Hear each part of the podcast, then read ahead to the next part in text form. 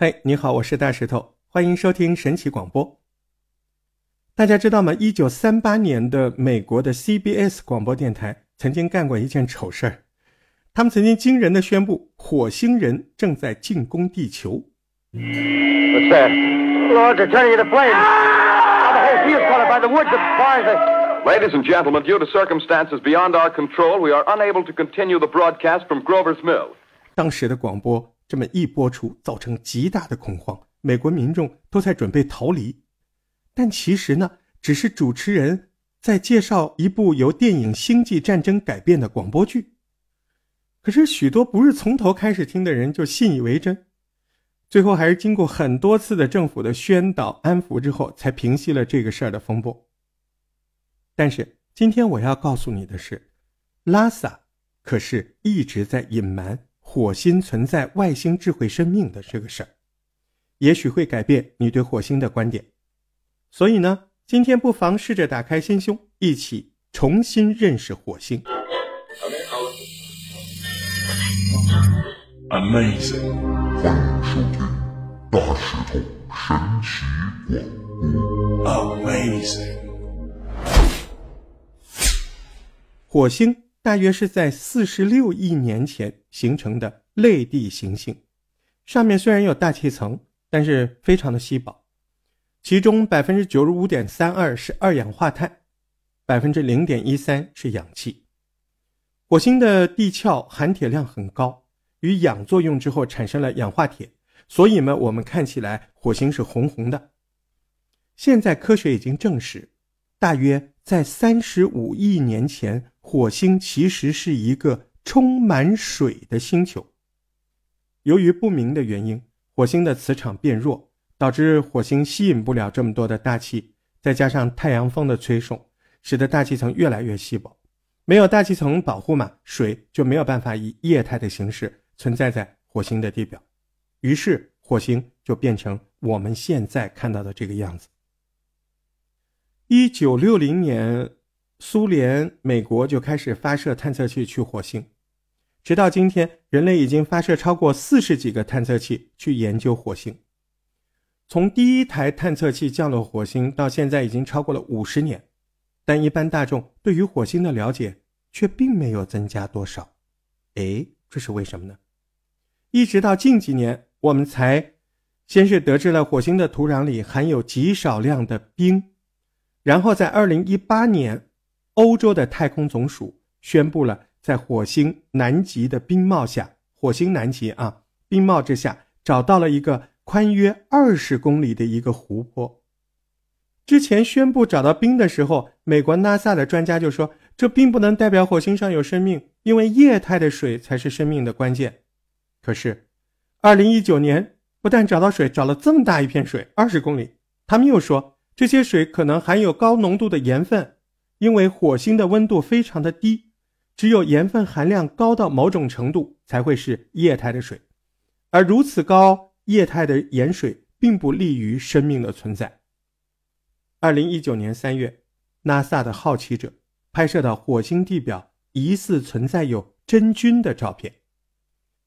印度的生命科学微生物博士达斯他就表示，他说，拉萨拍到的真菌照片是在三天内从地表长出来的，而地球上并没有任何的地质以及其他非生物的物质能够产生数以百计具有蘑菇或者菌柄形状的沉积结构。尽管如此，NASA 仍旧表示这只是赤铁矿。三个月后，好奇号又在火星上找到了超高浓度的甲烷。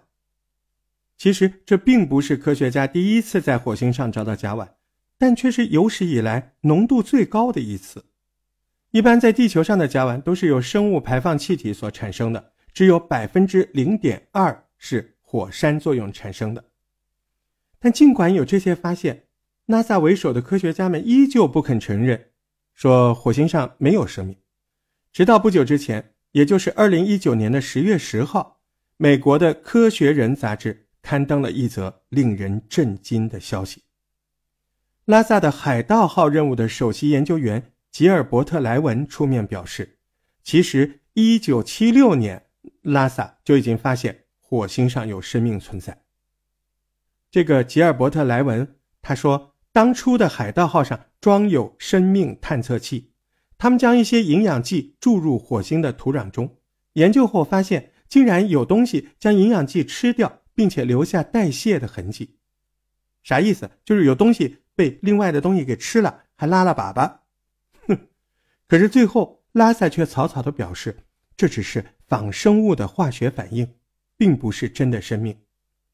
但奇怪的是，至此之后，NASA 从未在任何一个火星探测器上再去安装生命探测工具了。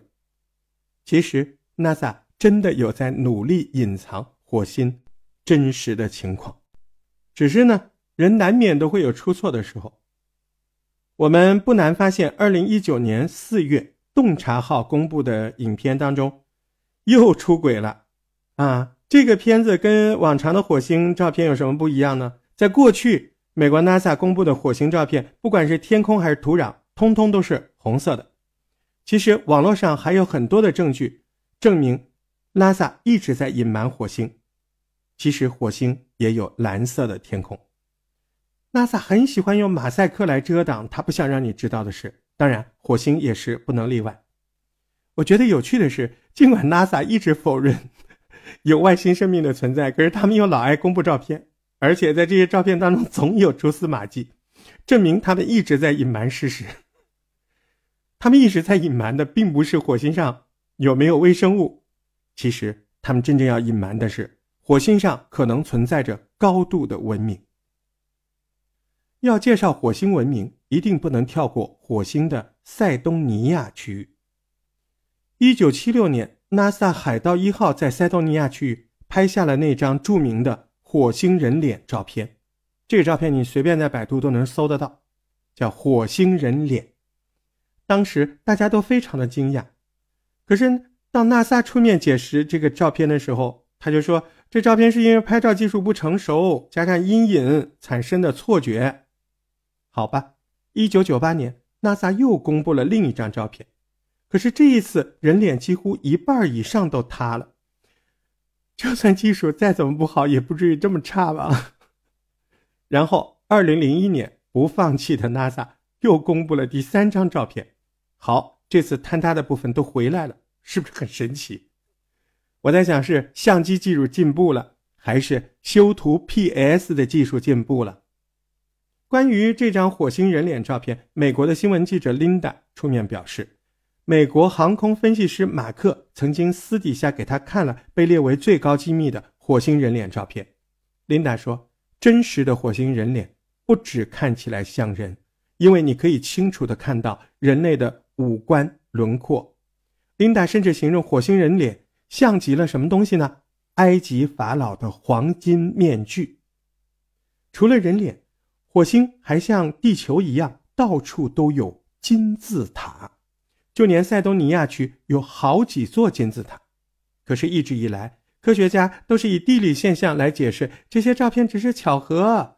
但有人发现，塞东尼亚的金字塔以及人脸的位置，若是以黄金矩阵的方式，可以画出两个鹦鹉螺的黄金比例。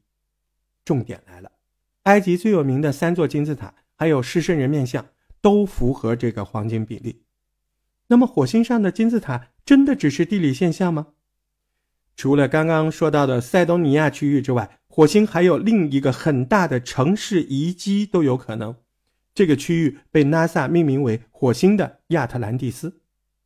对比一下，大家就会知道，哎，这些照片它真的很像城市的遗迹。照片中笔直的线条以及不断出现的直角。都似乎不太可能是地理活动产生的，骗谁呢？在这之中还可以看到残存的建筑物。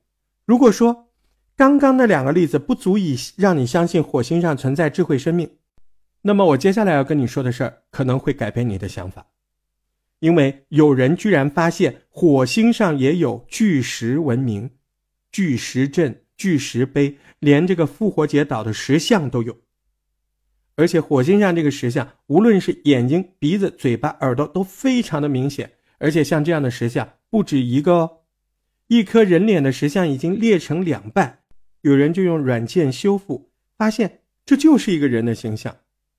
NASA 的探测器也拍过很多圆形的建筑物在火星上，而且大家都明确的发现，这些圆形建筑它都是立体的、凸起的，在平地上忽然偷起的。你别跟我说什么沙堆、沙土，这真的很难用地理现象来来这么搪塞和解释。刚刚说了那么多啊，那都有可能是呃火星以前智慧文明的遗迹。那现在大家最想知道的应该是火星上现在到底有没有外星人？火星虽然没有月球离得近，那也是个相当热闹的地方。在火星上拍到的 UFO 画面不比月球少，而且那那些飞碟的形状真的非常多样化。有一张照片是谷歌星球拍到的飞碟航空母舰。之所以说它是航空母舰，因为它竟然身长二点一公里。而且它是突出地表的三 D 形状，而且两边非常的对称。自然的地理活动会 会弄出来这样的东西吗？刚刚我们提到火星的地表并不利于生活，聪明的你或许已经想到，他们不可以生活在地下呀。没想到还真有人用谷歌星球这个软件又找到了火星地下的入口，而且这个入口的形状是梯形的。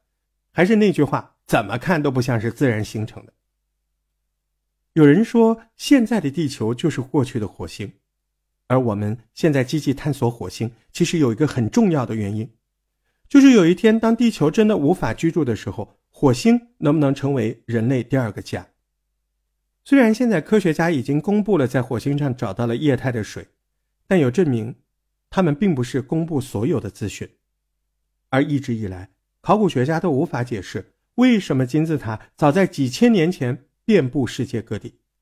啊，我们之前好几期节目都都提过，哎，月球上都有金字塔，现在火星上也有。那么有没有种可能，就是以前的火星真的存在着高度的文明？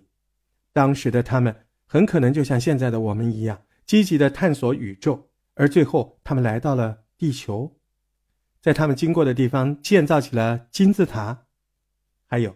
地球上有一些古老的文明，记载着他们的祖先来自天上，那会不会也和火星有关系呢？你觉得呢？留言讨论呀！如果喜欢我们的节目，按赞、订阅、分享吧！我们下次节目再见喽！